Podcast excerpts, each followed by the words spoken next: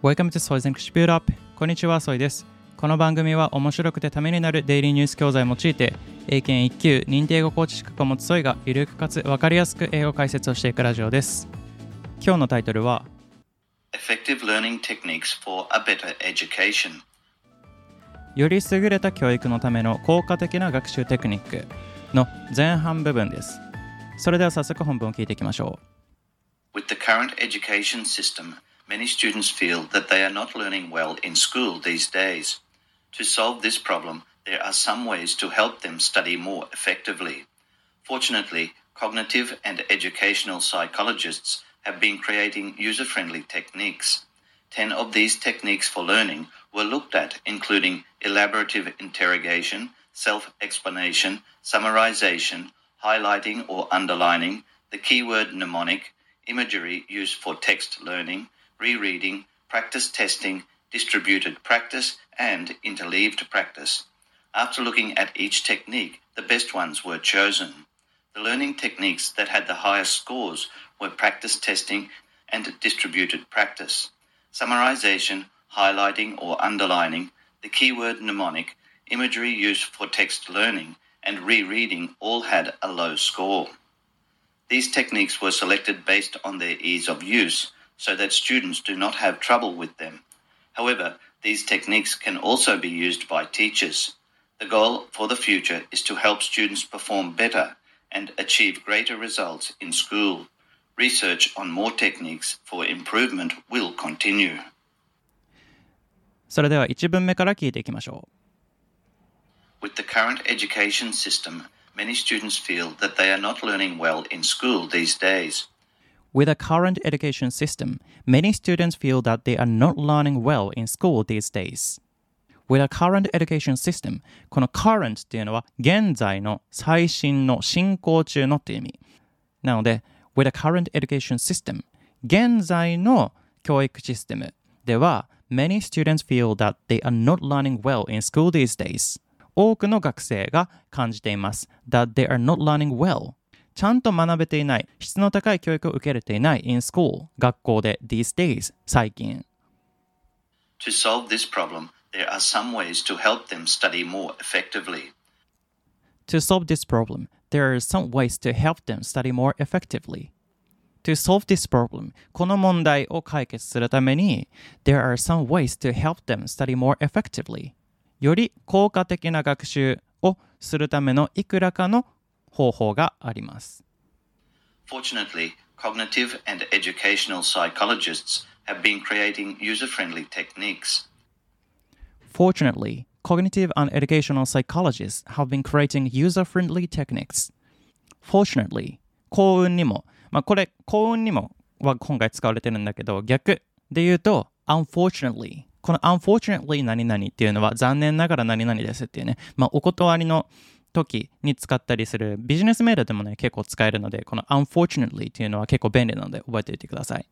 Cognitive and Educational Psychologist 認知及び教育心理学者が have been creating user-friendly techniques 作りました。user-friendly、まあ、使いやすい、ユーザーフレンドリーなテクニックス、テクニックを。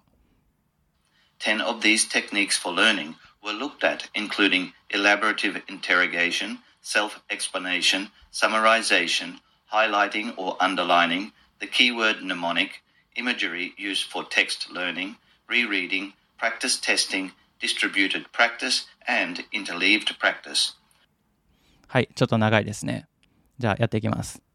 10 of these techniques for learning were looked at including elaborative interrogation, self-explanation, summarization, highlighting or underlining, the keyword mnemonic, imagery used for text learning, rereading, practice testing, distributed practice, and interleaved practice. 10 of these techniques for learning 学習のための10のテクニックが were looked at including elaborative interrogation このね look at look at っていうのは何々を見るって学校で習ったと思うんだけどこの look っていうのがねなかなかくせ者でここでまああのこういう学習法が見られましたっていうのはおかしいので正しい意味としては検討されたっていう look at で検討するっていう意味があります。この look look at 見るっていうのがあるんだけど、この look っていうのはいろんな前置詞と結びついて、まあ、例えば look up って言ったらまあ、見上げるっていう意味と、まあ、言葉を調べるっていう意味。とか、まあ、look out って言ったら用心する気をつけるっていう意味があったりしてこの look っていうのはちょっと一回調べると面白いのででしかも結構ねあのいろんなところに使われるのでこの look は一回調べてもらった方がいいかなと思います including elaborative interrogation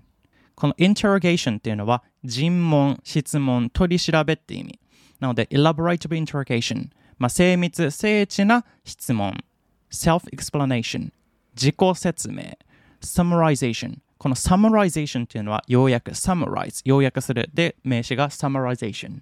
要約 highlighting or underlining ハイライトとか underline まあ線を下線を引くことまあこれよく学校でやるやつで keyword mnemonic まあこれは一つの単語になってまあ語呂合わせっていうんだけどねまあ語呂合わせ imagery used for text learning 文章学習のための画像利用 rereading 再読 practice testing 模擬試験 distributed practice 分散練習、まあ、この分散練習というのがパッと来ないと思うんだけどこの分散練習を辞書で調べると反復して練習する際に各練習の間の時間間隔を比較的長くして行うことっていう意味なので一回覚えたやつをすぐ復習するんじゃなくてちょっと長くねあの間を空けて、まあ、分散して練習しましょうっていう感じまあ、これも心理学用語らしいんですけど。で、and interleaved practice。これもね、聞き慣れない単語だと思うんですけど、まあ、インターリーブプラクティスっていうのは、一つのことを集中して学習するのではなく、複数のものをするっていう感じ。なので、まあ、今日はあの例えばトピック A をして、明日トピック B をするっていう学習法ではなくて、今日はトピック A のまあ、ちょっとしてトピック B もしながらトピック C もしてみたいな、まあ、分散させながら交差させながらねあのやるやつを interleaved practice っていうらしいです After looking at each technique, the best ones were chosen. After looking at each technique, the best ones were chosen. After looking at each technique それぞれのテクニックを検討した後、まあ、ここでもあの出てきましたね。looking at 検討する。検討した後、the best ones were chosen ベスト、まあ、1位の一番効率がいいものが選ばれました。はい。前半部分はここまでです。ちょっと後半気になるんですけど、まあ、とりあえずね、あの本文聞いていきましょう。With the current education system, many students feel that they are not learning well in school these days. To solve this problem, there are some ways to help them study more effectively. Fortunately, cognitive and educational psychologists have been creating user friendly techniques. Ten of these techniques for learning were looked at, including elaborative interrogation, self explanation, summarization, highlighting or underlining, the keyword mnemonic, imagery used for text learning, rereading, practice testing, distributed practice, and interleaved practice. After looking at each technique, the best ones were chosen. The learning techniques that had the highest scores were practice testing and distributed practice summarization, highlighting or underlining, the keyword mnemonic, imagery used for text learning, and rereading all had a low score. These techniques were selected based on their ease of use so that students do not have trouble with them.